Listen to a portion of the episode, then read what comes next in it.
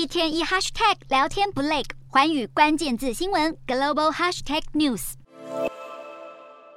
各国政府对于社群平台施压持续不手软。爱尔兰资料保护委员会再度针对脸书开罚两亿六千五百万欧元，相当于台币八十六亿元。原因是脸书被发现有使用者的个资被公开到网络上。爱尔兰当局因此下令脸书立即采取纠正措施。与此同时，英国政府为了停止有害的内容继续在社群平台上传播，因此要求各大科技公司进行管制，否则将面临巨额罚款。这项法规的产生是源自于二零一七年的这起事件：一名英国少女疑似在网络上浏览许多负面的新闻，最后被发现在家中自我了断。进而让社群平台遭遇严格监管。除此之外，Google 也因为旗下的安卓系统涉嫌违反公平竞争，而被印度竞争委员会开罚一点六亿美元，接近台币五十亿元。对于印度监管单位提出的惩罚，Google 认为这会促使用户跳过官方管道，透过其他不安全的方式下载应用程序，形成治安风险。现在有消息传出，Google 正在拟定新的策略来挑战印度竞争委员会所寄出的命令。